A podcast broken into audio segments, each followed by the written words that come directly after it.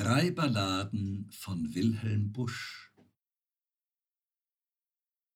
Verwunschen Geld gehört zum Ehestande, Hässlichkeit ist keine Schande, Liebe ist beinah absurd.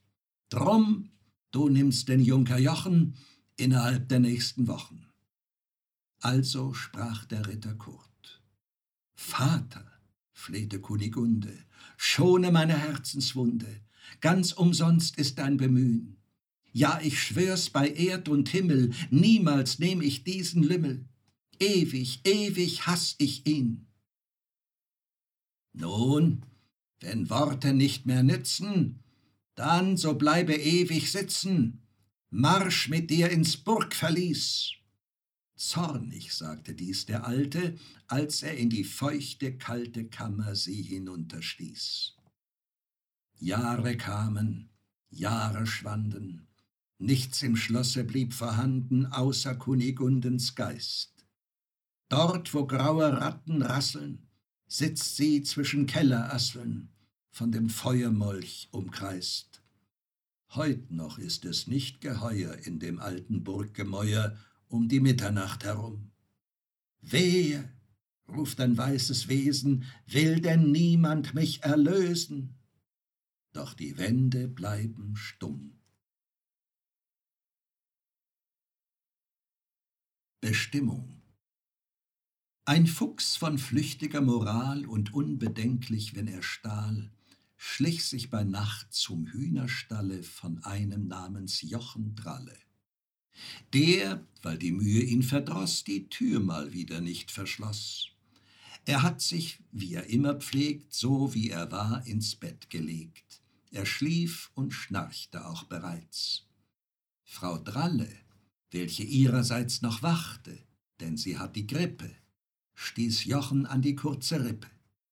Du, rief sie flüsternd, hör doch bloß, im Hühnerstall, da ist was los, da ist der Fuchs, der alte Racker. Und schon ergriff sie kühn und wacker, obgleich sie nur im Nachtgewand den Besen, der am Ofen stand, indes der Jochen leise flucht und erst mal Licht zu machen sucht. Sie ging voran, er hinterdrein.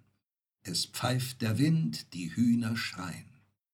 Nur zu, mahnt Jochen, sei nur dreist und sag Bescheid, wenn er dich beißt. Umsonst sucht sich der Dieb zu drücken vor Madame Dralles Geierblicken. Sie schlägt ihm unaussprechlich schnelle zwei, dreimal an derselben Stelle mit ihres Besens hartem Stiel aufs Nasenbein. Das war zu viel. Ein jeder kriegt, ein jeder nimmt in dieser Welt, was ihm bestimmt. Der Fuchs, nachdem der Balk herab, bekommt ein arme Sündergrab. Frau Dralle, weil sie leicht gesinnt, sich ausgesetzt dem Winterwind, zum Trotz der Selbsterhaltungspflicht, kriegt zu der Grippe noch die Gicht. Doch Jochen kriegte hocherfreut infolge der Gelegenheit von Pelzwerk eine warme Kappe mit Vorder- und mit Hinterklappe. Stets hieß es dann, wenn er sie trug, der ist es, der den Fuchs erschlug. der Geigenseppel. Ja, ja, sprach meine alte Base und kratzte sich bedenklich an der langen Nase. Ja, ja, so ist es. Bei Musik und Tanz, da wedelt der Teufel vergnüglich mit dem Schwanz. Drum geht denn auch bei solchem Teufelspaß ein frommer Christ abseits und denkt sich dies und das und freut sich als ein frommer Christ, dass der andere allein des Teufels ist. Ja, merk nur auf und lache nicht und hör vom Geigenseppel die Geschicht. Der Geigenseppel war ein lustig Haus, lebt in Saus und Braus Jahr ein, Jahr aus und zog als Spielmann von Ort zu Ort. Bald geigt er hier, bald trank er dort. So geigt er auch einmal beim Kirchweihfest von früh bis spät aufs allerbest und trank dazu des Weins genug, bis dass die Glocke zwölfe schlug. Nachdem so trank er noch ein Glas und zog dann seine Straß für Bass. Der Geigenseppel kam alsbald in einen Wald, der war so dicht, man sah den Mond und die Sterne nicht. Auch munkelt man so allerlei, dass es da drinnen nicht geheuer sei. Ein Weilchen ging das Ding recht gut. Der Geigenseppel trabte mit gutem Mut durch dick und dünn, über Stein und Stock. Hier fasst ihn ein dürrer Ast am Rock, dort kratzt ihn ein Dorn. Und auf einmal hat er ganz den Weg verloren. Das halt der Teufel länger aus. Da wollte ich schon lieber, ich wär zu Haus. Oder dass ich ein gutes Wirtshaus fänd. Kreuz, Himmel, Teufel, Sapperment. So fluchte der Geigenseppel und sakramentierte, bis ihm ein seltsam Ding passierte.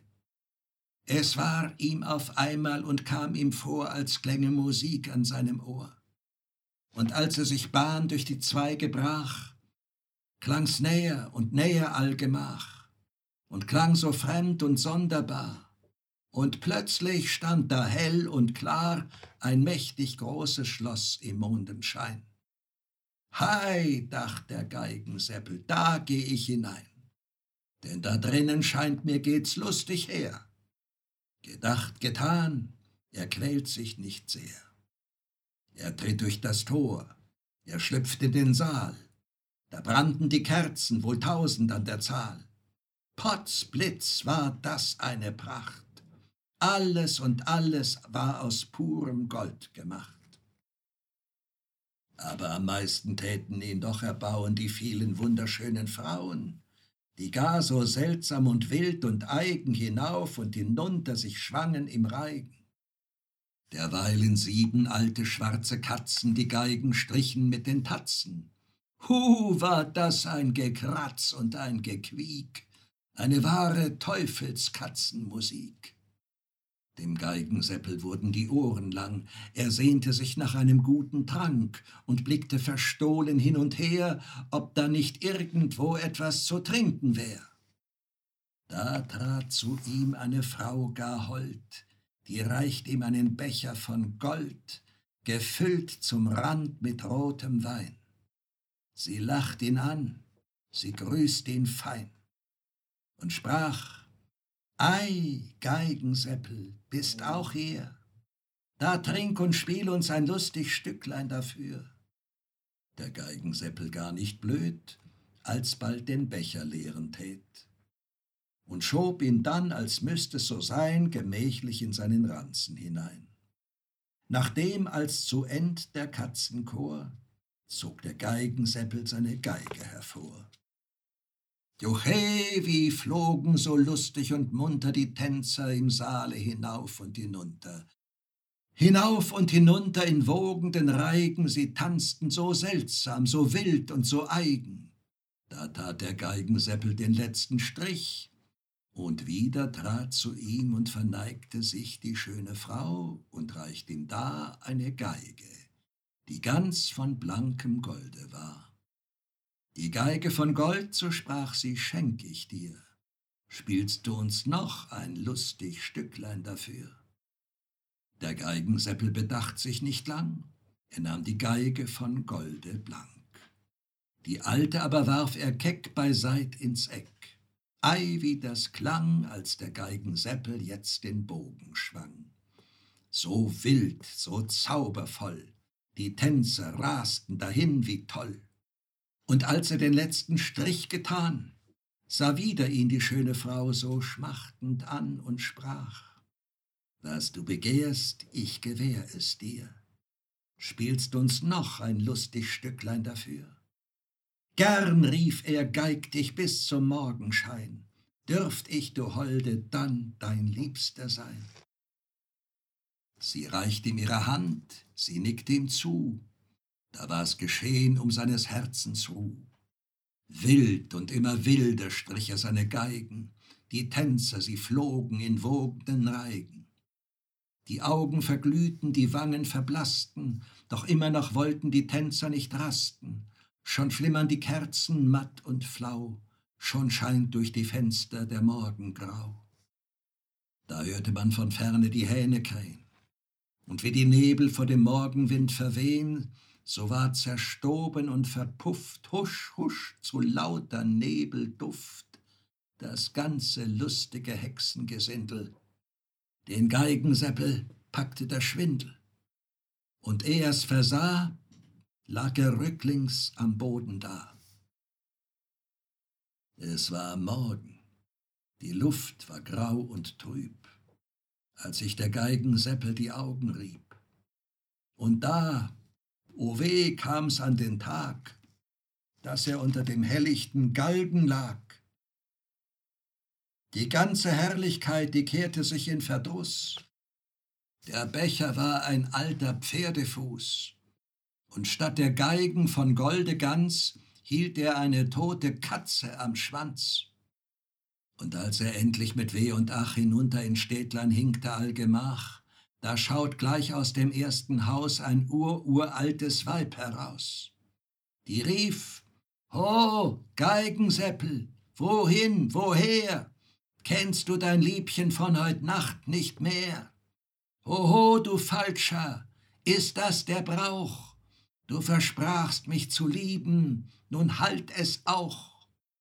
Der Geigenseppel aber hat sich schnell beiseite gedruckt und dreimal herzhaft ausgespuckt. Da sieht nun jeder wohl ganz klar, dass hier der Teufel im Spiele war. Drum hüte dich. So sprach meine alte Base und schneuzte sich.